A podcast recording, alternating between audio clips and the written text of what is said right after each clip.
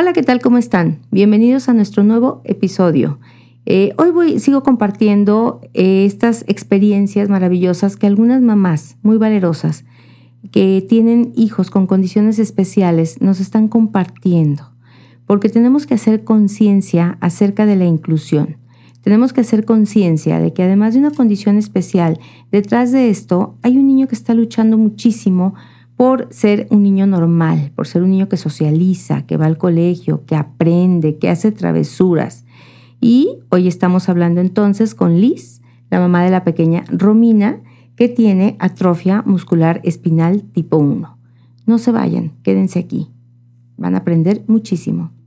¡Auxilio! Somos papás. Yo soy Marcela Castillo, experta en psicología infantil empeñada con transmitir a los papás los conocimientos sobre psicología infantil que les den herramientas para formar hijos felices, seguros de sí mismos, independientes y responsables, para lo cual te comparto la experiencia de años de ejercicio profesional. ¿Y por qué no? Invito a expertos en ciertos temas que nos den luz, nos destruyan mitos de todos tipos que obstaculizan la crianza y te den tips efectivos. ¿Sabes por qué? Porque ser papá es la labor más trascendente del ser humano. Y somos seres exitosos solo cuando vemos a nuestros hijos alcanzar el éxito.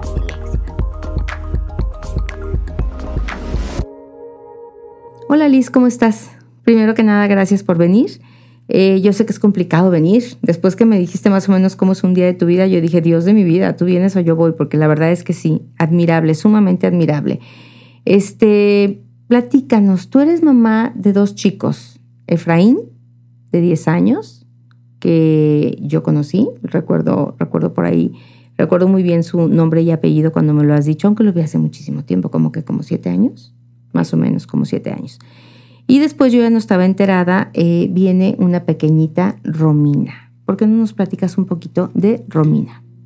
Hola Marce, muchas gracias por invitarme. Sí, efectivamente, Romina tiene atrofia muscular espinal tipo 1.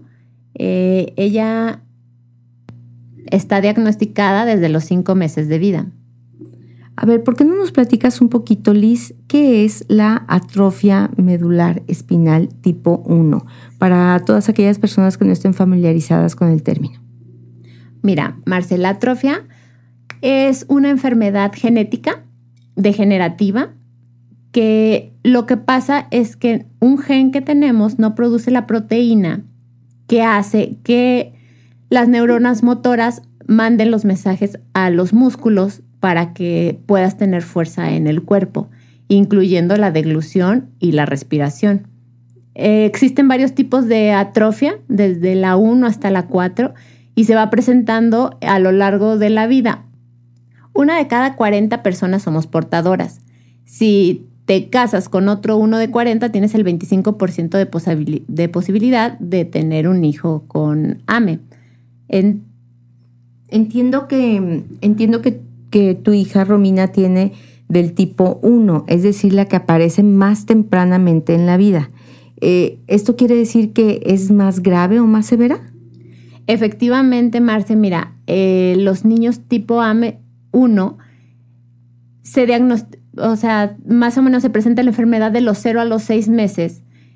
Y los niños anteriormente tenían un pronóstico de vida de menos de dos años, con una muy mala calidad de vida. Sin embargo, bueno, entiendo que Romina tiene tres años.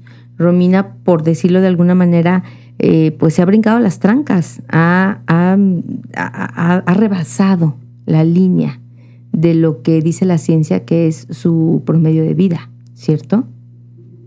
Así es, Marce. Mira, nosotros te voy a platicar un poquito de, nuestro andar. Eh, cuando Romina nace, eh, a mí me llamaba mucho la atención que Romina nació con las manos abiertas, cosa que pues todo el mundo sabemos que los niños traen las manos cerraditas. Entonces, pues yo le pregunté al pediatra y él me decía pues que era normal, yo la veía, ah, pasaban las semanas y yo la veía como muy, pues como aguadita, o sea, sin fuerza. Y me decía, no, pues es normal.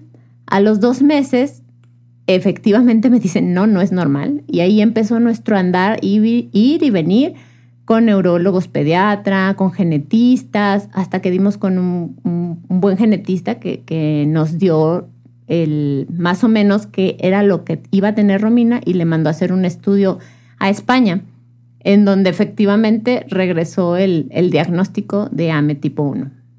Y, y, aquí hay algo bien importante que, que yo admiro mucho las mamás. Liz, eh, muchas mamás dicen, a mí me decían que esto era normal, pero yo decía, no, hay algo que a mí no me está, o sea, hay algo que yo no veo bien. Y algo de lo que platicamos mucho en la escuela de padres es, tú tienes un sexto sentido, tú tienes un instinto materno.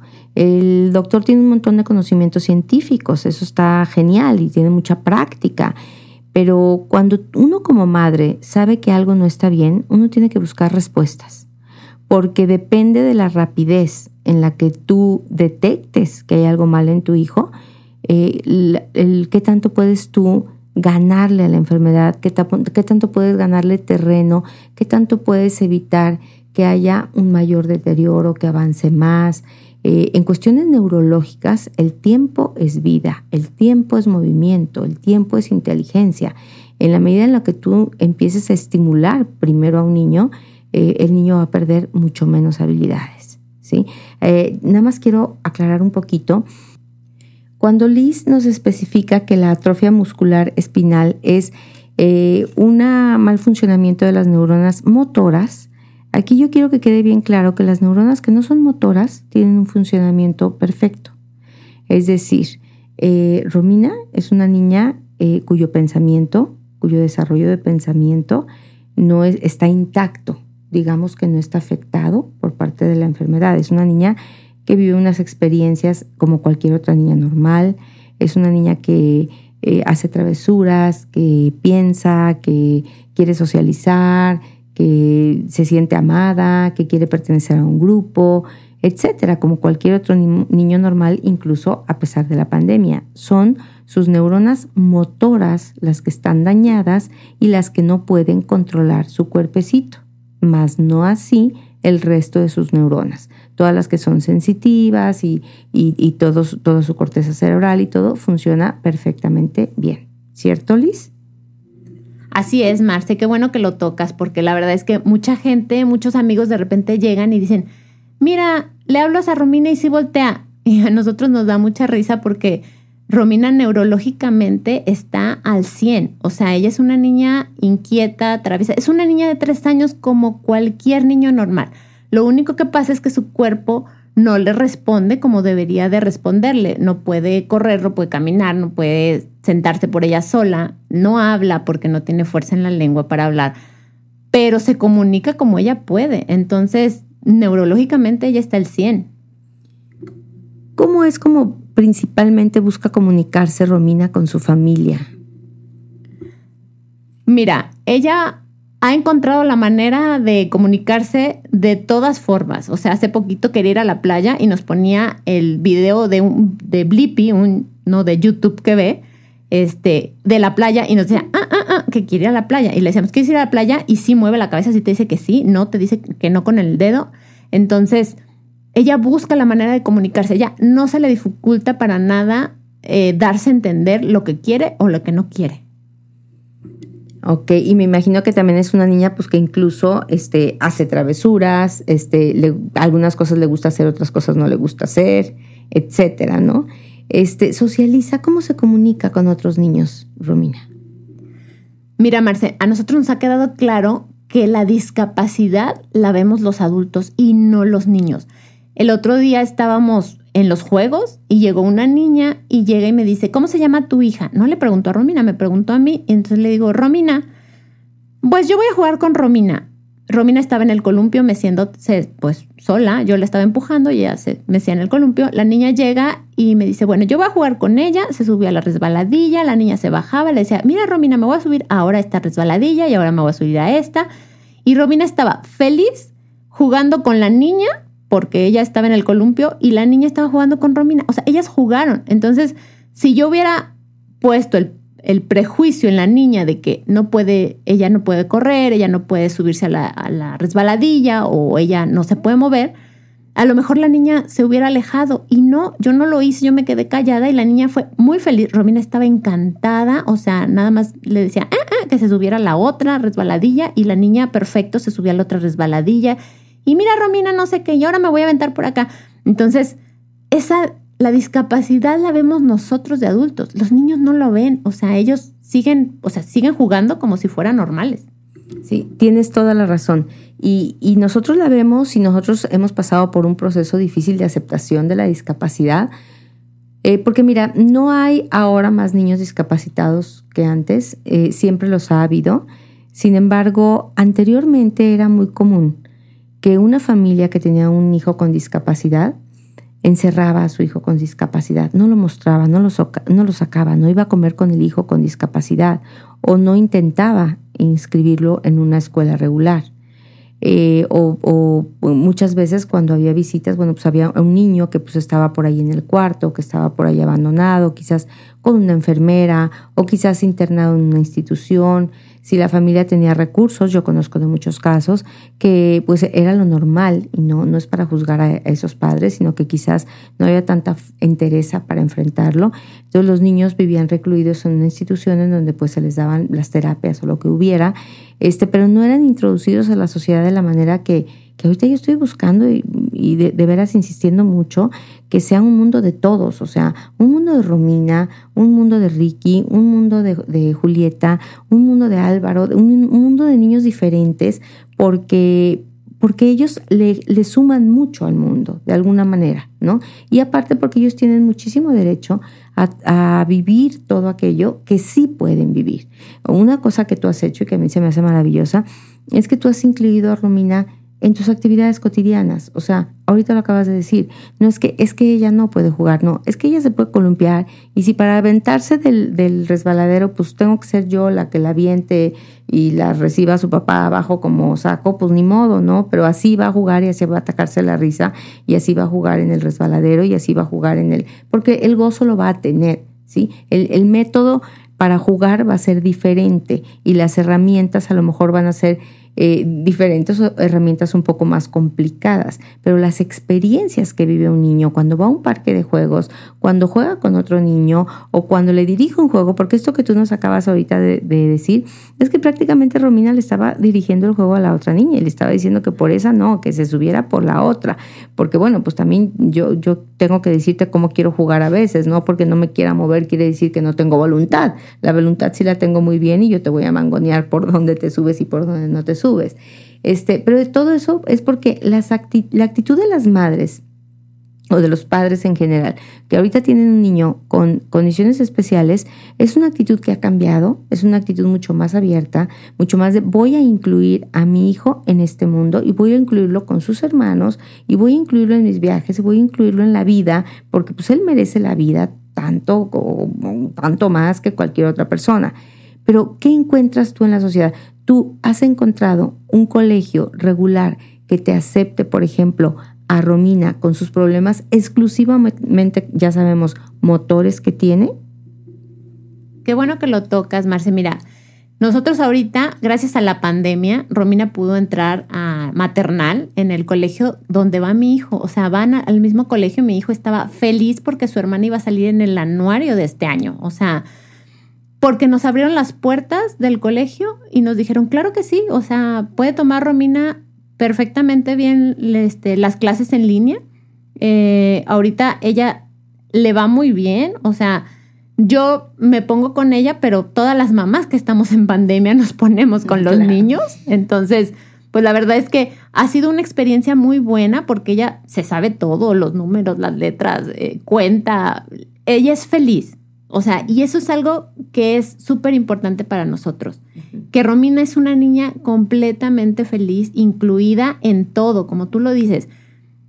Al principio, cuando viajábamos, porque a Romina la tratamos fuera, este, cuando viajábamos en el, en el avión, todo el mundo se nos quedaba viendo así de que, porque va conectada a su ventilador. Romina duerme con ventilador y entonces en el avión tiene que ir conectada a su ventilador toda la gente se te queda viendo como bicho raro y la verdad es que te hacen sentir bicho raro al principio, pero después entendimos que no es porque, pues es más bien dicho que la gente no está acostumbrada a ver a estos niños en la calle o íbamos a comer a, la, a algún lugar y se le quedaban viendo porque ella estaba comiendo por su gastrostomía. Entonces, la verdad es que nosotros dijimos, queremos que Romina sienta cómo la vemos nosotros, que se sienta incluida en la familia y así, así es, ella está completamente incluida en la familia, sale con nosotros, viaja con nosotros, se mueve con nosotros porque ella es parte de nuestra familia. Entonces, nosotros decidimos que ella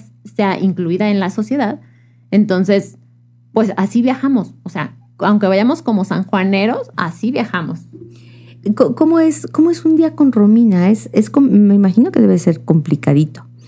Este, puesto que al no moverse y al no poder deglutir por ella misma y al necesitar en la noche un respirador, para que, para pues checar que me imagino que los niveles de oxígeno no vayan por ningún motivo a bajar. Eh, además de esto, tiene algunas terapias que toma. ¿Cómo es un día de la vida normal de Romina? Bien divertido, Marce. Mira, Romina es 24-7. Eh, desde la mañana se levanta, toma su terapia pulmonar porque hay que limpiar las secreciones que se le hayan acumulado en la noche. Usa ella normalmente siete aparatos al día para estar completamente sana. Entonces, duerme con su ventilador, se levanta, toma, su terapia, ahí usan varios aparatos para sacarle todas las secreciones de la noche. En un día normal, pues después de la terapia nos vamos a, a las clases virtuales. Después llega su terapeuta física, entonces tomamos terapia física ahí en la casa y luego después este, hay que poner la comida. Ella come por gastrostomía, entonces hay que estos niños no deben de tener más de cuatro horas de ayuno y tampoco pueden comer muy a prisa porque después el estómago se les inflama y les puede afectar pues, la respiración. Entonces, comen dos horas, descansa dos horas. Entonces, hay que estarle preparando las comidas eh, cada cierto tiempo. En la tarde toma a veces su terapia de deglución o su terapia de lenguaje, pero en el día a día también va a nadar a la alberca, este, nos la llevamos a los juegos, le encanta salir a pasear en, en la carriola, o sea, la verdad tenemos una agenda muy ocupada y en la noche vuelve a tomar terapia pulmonar para limpiarle todas las secreciones del día que se le hayan acumulado y pueda dormir tranquila.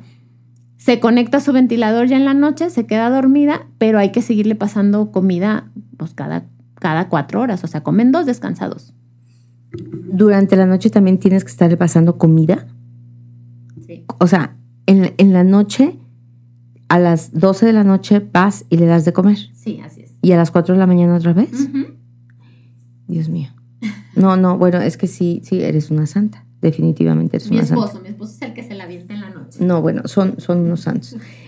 Oye, y a ver, dime una cosa. Eh, eh, Romina socialmente, cuando tú estás en un restaurante, cuando estás en un jardín, en un parque, tú si llegas y la incluyes porque dices, bueno, yo es mi hija, va a vivir todo, se va, es una niña feliz, es parte de, mi familia, es una niña que neurológicamente está intacta, es una niña que entiende la vida como la entiende otra niña de tres años. Eh, ¿Y tú crees que nuestros espacios, nuestros espacios físicos, nuestros parques, nuestros accesos, están preparados para este tipo de niños que tienen problemas motores serios? Híjole, Marce, la verdad, no. Justo en la próxima semana nos entregan la primer silla de ruedas de Romina y nos hemos estado fijando en eso, porque ahorita era fácil moverla por la carriola y aún así con carriola, pues batallas, ¿verdad? Porque hay que mover todo, sacar todo y, y Ah, no hay rampas a veces, entonces ahora nos hemos estado fijando un poquito más en ese aspecto y dice mi esposo, creo que vamos a seguir saliendo con la carriola que con la silla de ruedas porque pues es más práctico ser mamá que ser discapacitado. Pero por ejemplo, en la escuela que ahí tienen mucha inclusión y en la escuela hay una inclusión clara de este está abierto para Romina. Ahí, por ejemplo, ¿te fijaste si eh, cuando las clases sean presenciales ¿Tienen accesos, por ejemplo, especiales para Romina en esta escuela en donde ha sido muy bien aceptada? Fíjate que no, no hemos tenido la oportunidad ahorita de ir con la pandemia, porque Romy sigue en línea y Efraín también. Este, pero a lo que hemos hablado con ellos, están preparados para recibirla. Esperemos que el día de mañana así sea. Ojalá que sí, porque yo creo que debería de ser una responsabilidad de una escuela si tiene una, si tiene inscrita a una niña que tiene serios problemas motores, pues tendría que revisar que Romina y otros niños que puedan tener serios problemas motores, ya sea temporales o ya sea este, crónicos, puedan ingresar y tener acceso a todos los espacios que eso es, eso es importantísimo, ¿no? Para un niño. Eh, a ver, platícanos, ¿tú qué le recomendarías a un papá eh, que tiene un hijo con necesidades especiales? ¿Qué le hablarías? ¿Qué le dirías? ¿Ha sido pesado para ti? Porque es, algo pesado. Eh, quizás es una condición que, que, te, que te requiere más trabajo que, que, con un niño autista, por ejemplo. pero bueno, todo eso tiene un premio me imagino que, tu, tu, grado de satisfacción de ver que Romina ha cruzado la línea y que es una niña feliz y que completa también tu familia con una misión, porque tienes un hijo que además, ahorita nos vas a decir qué opina, qué opina de su hermana. Pero tú qué le dirías a una mamá que recién acaba de recibir a un niño con una condición especial? Mira, Marce, para nosotros yo creo que lo más importante, mira, cuando empezó todo esto, lo que queríamos era un diagnóstico. la incertidumbre mata, o sea, quieres saber qué es lo que tiene tu hijo. Cuando te dan el diagnóstico y el diagnóstico es mm, no te va a ir bien, o sea, se va a morir o una cosa así, es muy choqueante. Pero tú tienes dos opciones. O te tiras al drama y de plano te quieres cortar las venas junto con tu hijo, o le buscas a lucharle a nosotros nos ha quedado muy claro que tienes un diagnóstico, pero el pronóstico lo vas a fijar tú. No, aunque esté el especialista y aunque estén los doctores y lo que sea, no. Y te tienes que fijar una meta, pero me decía mucho una amiga mía, hay que disfrutar el camino. Porque este camino no nada más es estar este, metido en terapias y, y estarte lamentando. No, o sea, tú tienes que buscar que tus hijos sean felices, tú tratar de ser felices, o sea, tú y tu pareja, porque sí, el camino no es fácil, pero tú solo te tienes que hacer más ligera la carga. Mi esposo y yo nos reímos muchísimo, no tienes una idea, este, hasta el su neumólogo de Romina se ríe de, de las carrillas que nos echamos mi esposo y yo de vámonos a la luna, hay que huir solos y, cosas así, pero la verdad es que lo disfrutamos muchísimo. Vemos a los niños y los niños son unos niños felices, unos niños contentos y esa es la gran misión que tienes uno como padre. O sea, como padre tienes la tarea de, hacer hijos felices y, niños conscientes, que esa es la parte donde entra mi hijo. E, Efraín es un niño muy consciente ahora de la discapacidad.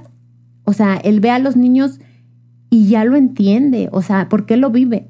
Hace poquito nos decía, mamá, qué bueno que Romina cayó en nuestra casa, porque en otra casa a lo mejor ya no estaría viva. Eso para nosotros fue muy importante porque él entiende que su hermana es importante y que en la casa le damos toda la calidad de vida que tiene que tener. Entonces, para nosotros, o sea, ha sido muy importante sobre todo eso, disfrutar el, el camino, o sea, sí, a veces quieres subir, no te lo niego, pero, pero sí tratar de disfrutar lo más que puedas.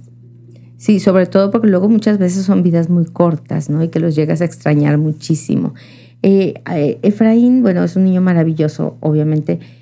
Efraín quería un hermanito. Efraín, ¿cómo toma la noticia de que su hermanita tiene una condición especial? ¿Recuerdas ese momento? Efraín fue un niño eh, pues muy deseado. Él fue hijo único durante siete años.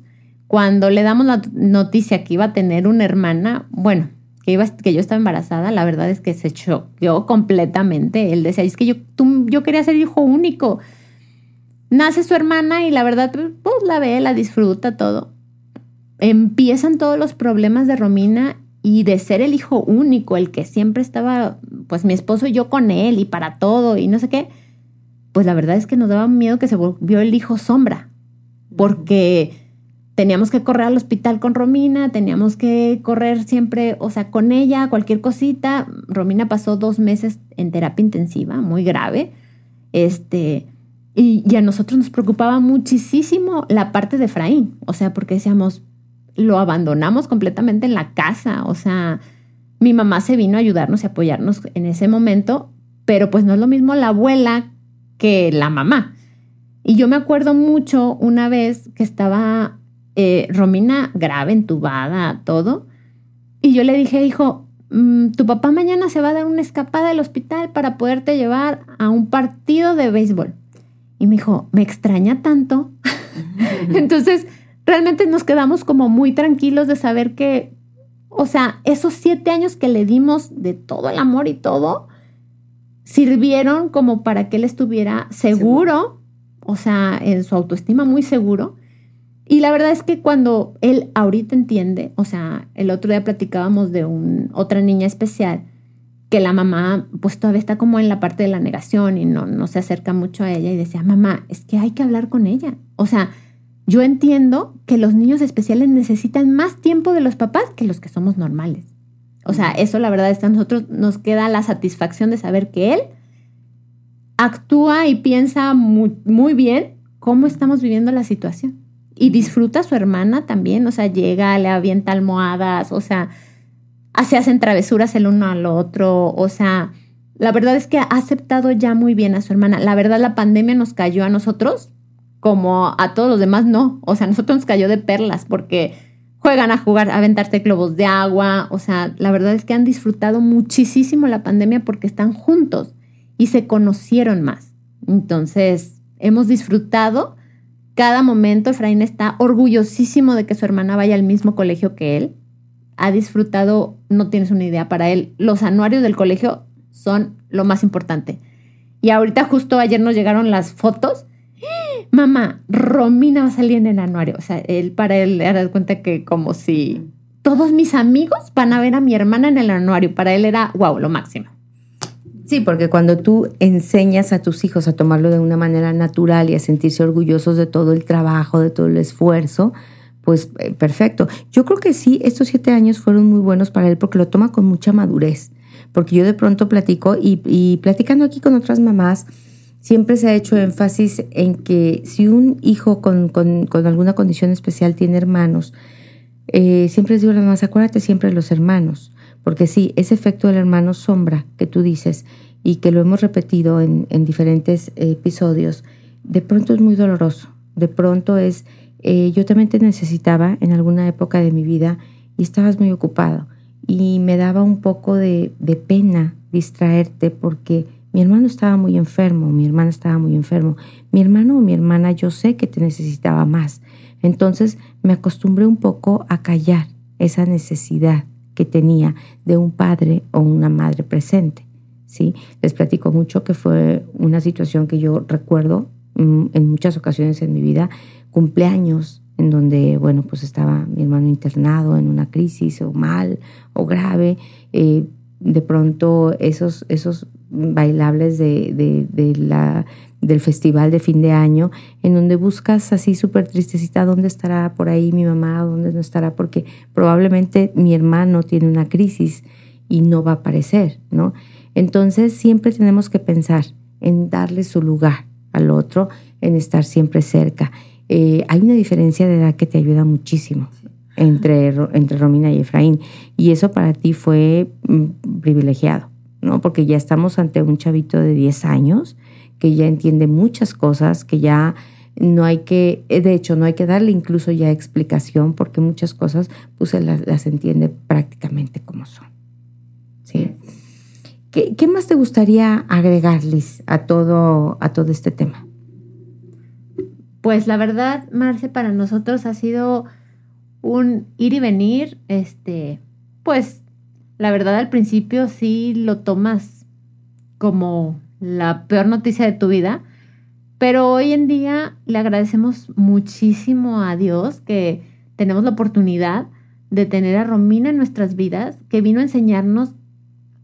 Marce, tú vieras cómo se despierta Romina en las mañanas, bailando. Mi vida. O sea, y se duerme bailando. Entonces, tú volteas a verla y ves cómo disfruta la vida, cómo está tan contenta con todo lo que conoce al día a día, que te hace disfrutar a ti también la vida. O sea, ver esas cosas pequeñas que antes no veíamos. Eh, estos niños tienen una facilidad y un don impresionante para conectarte con la esencia de la vida. Con, con, lo esencial, con lo realmente importante. E, esa es una maravilla. Te lo están recordando todos los días. Así es. O sea, nosotros ahora nos decimos, ¿cómo nos quejábamos de tonterías, verdad? O sea, mi esposo y yo lo platicamos y decimos, ¿cómo nos quejábamos de, aquellas cosas que, que no tienen realmente valor? Ahorita valoramos muchísimo la salud, la vida, y vemos los regalos que nos da Romina. O sea, cada vez que avanza algo, le platicaba yo a Marce que ahora se sabe bajar del sillón, cómo le hace, mm, te mueres de la risa.